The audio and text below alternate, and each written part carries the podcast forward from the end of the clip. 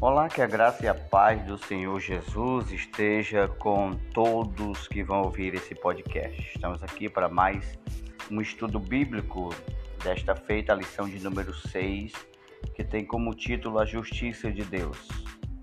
O nosso texto é base é Ezequiel capítulo 14, do verso 12 ao 21. Mas eu vou ler apenas o versículo chave que se encontra no texto áureo, Salmo de número 18, verso 26, que diz: Com o puro te mostrarás puro, e com o perverso te mostrarás indomável. Os agentes do juízo divino revelam que a responsabilidade humana é pessoal. Nós temos três objetivos nesse estudo bíblico. Primeiro, vamos identificar o juízo divino, depois, mostrar a petição que Deus não atende e, por fim, refletir a respeito da intercessão de Noé, Daniel e Jó. A palavra-chave desse estudo bíblico é justiça. A presente lição ela tem por objetivo mostrar e explicar a retribuição divina ao pecado de uma nação. Não podemos perder o foco do quão é perigoso a prática do pecado. O texto que vamos estudar, Ezequiel capítulo 14, do verso 12 ao 21, ela pode ser dividida em duas partes. A primeira parte, ela é uma palavra profética genérica, ou seja, ela se dirige a qualquer nação, a qualquer povo. E a segunda parte, ela já é uma mensagem específica da época de Ezequiel. É uma palavra profética que se dirige à casa de Israel ou Jerusalém. O nosso ponto de número um vai trabalhar sobre a identificação do juízo divino. Uma leitura atenta a, dos profetas do Antigo Testamento nos ajuda a compreender as ações de Deus concernente à retribuição do pecado. A ira de Deus nunca acontece sem uma justa causa, e nem mesmo Deus pune um povo sem avisá-lo com antecedência. Livro de Amós, capítulo 3, versículo 7.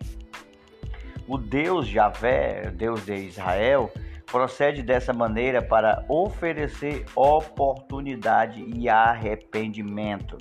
Jeremias 3, 14, 38, 17 e 18. O perdão divino vem com o arrependimento. Nós podemos ver o exemplo da cidade de Nínive, que era pecadora, que era rebelde, e ali em Jonas 3:10, Deus perdoa e Deus abençoa a nação de Nínive devido ao seu arrependimento. Mas o tempo dessa oportunidade já havia expirado para Jerusalém o castigo é inevitável. Trata-se de uma questão de justiça e também de santidade.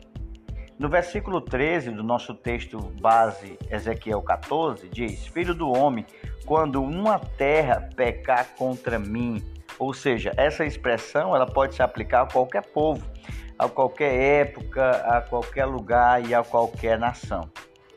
O versículo 3 ainda continua: Estenderei a mão contra ela e tornarei instável.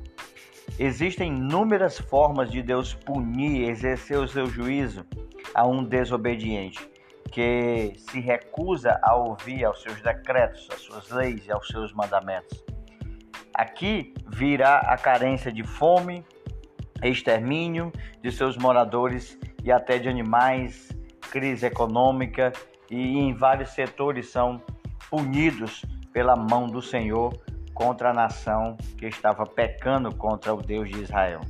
E Javé quem manda as chuvas, é Deus quem fertiliza a terra, é Deus quem cuida dos campos, é Deus quem faz produzir a semente.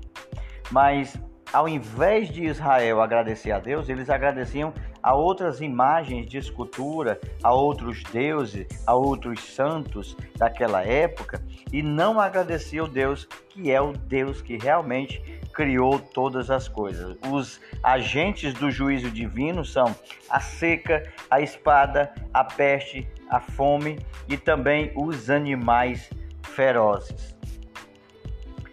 Ezequiel 14, 17 diz: A espada sobre a tal terra A espada, ela simboliza guerra, o que resulta em fome, escassez de alimento e também as epidemias que são as pestes. Porque assim diz o Senhor: quanto mais eu enviar os meus quatro maus juízos contra Jerusalém. A palavra profética é para qualquer nação e época, mas aqui está incluindo Jerusalém como a sua destinatária da profecia. Então, resumimos assim o nosso primeiro ponto, dizendo: Deus não executa o seu juízo sem uma justa causa e nem mesmo sem um prévio aviso.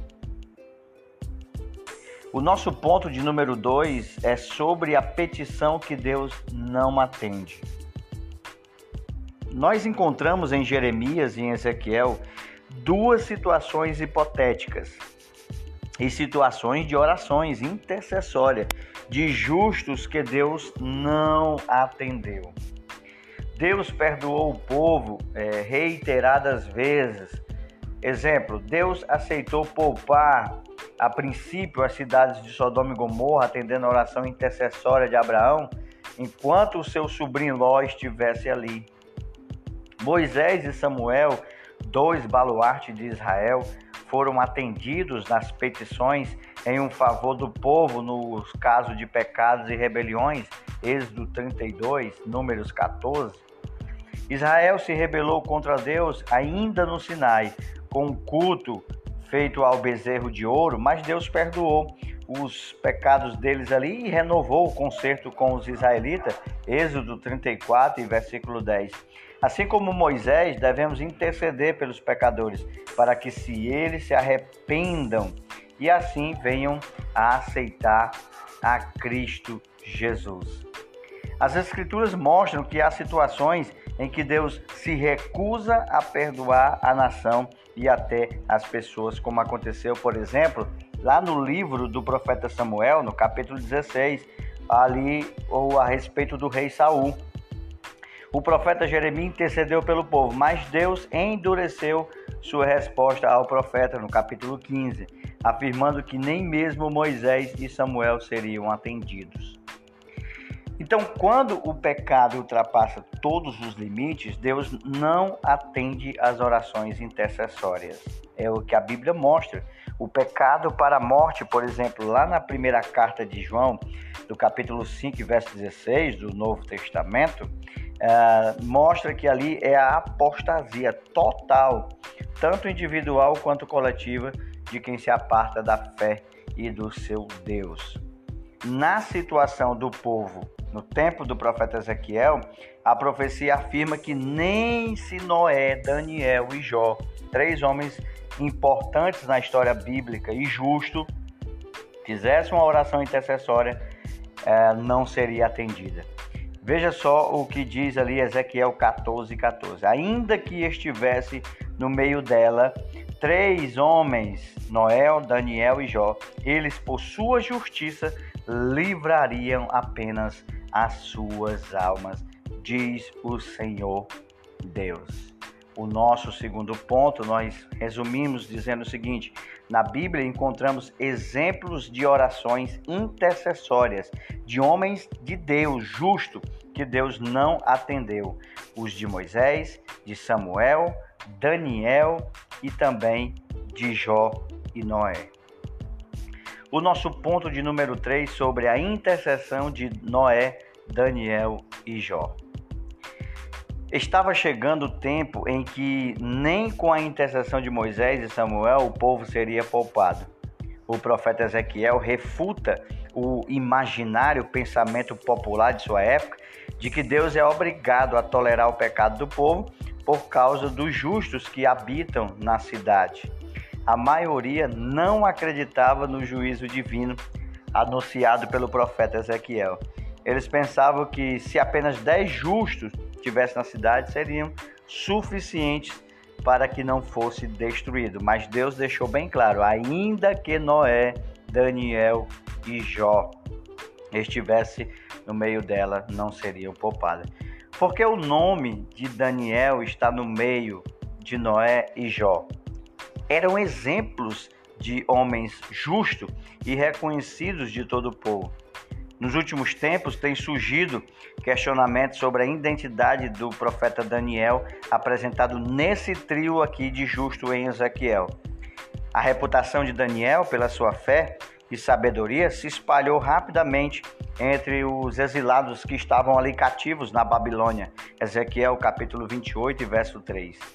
Resumimos e encerramos assim a nossa escola bíblica de maneira rápida e objetiva, dizendo o seguinte: segundo a mensagem de Ezequiel, Deus não é obrigado a tolerar o pecado do povo por causa dos homens de Deus justos, santos e puros que habitem na cidade. Concluímos dizendo duas coisas. Primeiro, concluímos a nossa lição consciente de que o enfoque da justiça de Deus nesse discurso de Ezequiel diz respeito à retribuição divina ao pecado. Em segundo lugar, é importante ter em mente esse conceito para não se confundir com a justiça da teologia paulina, que justifica o pecador que crê em Jesus. Que Deus os abençoe e até a nossa próxima lição.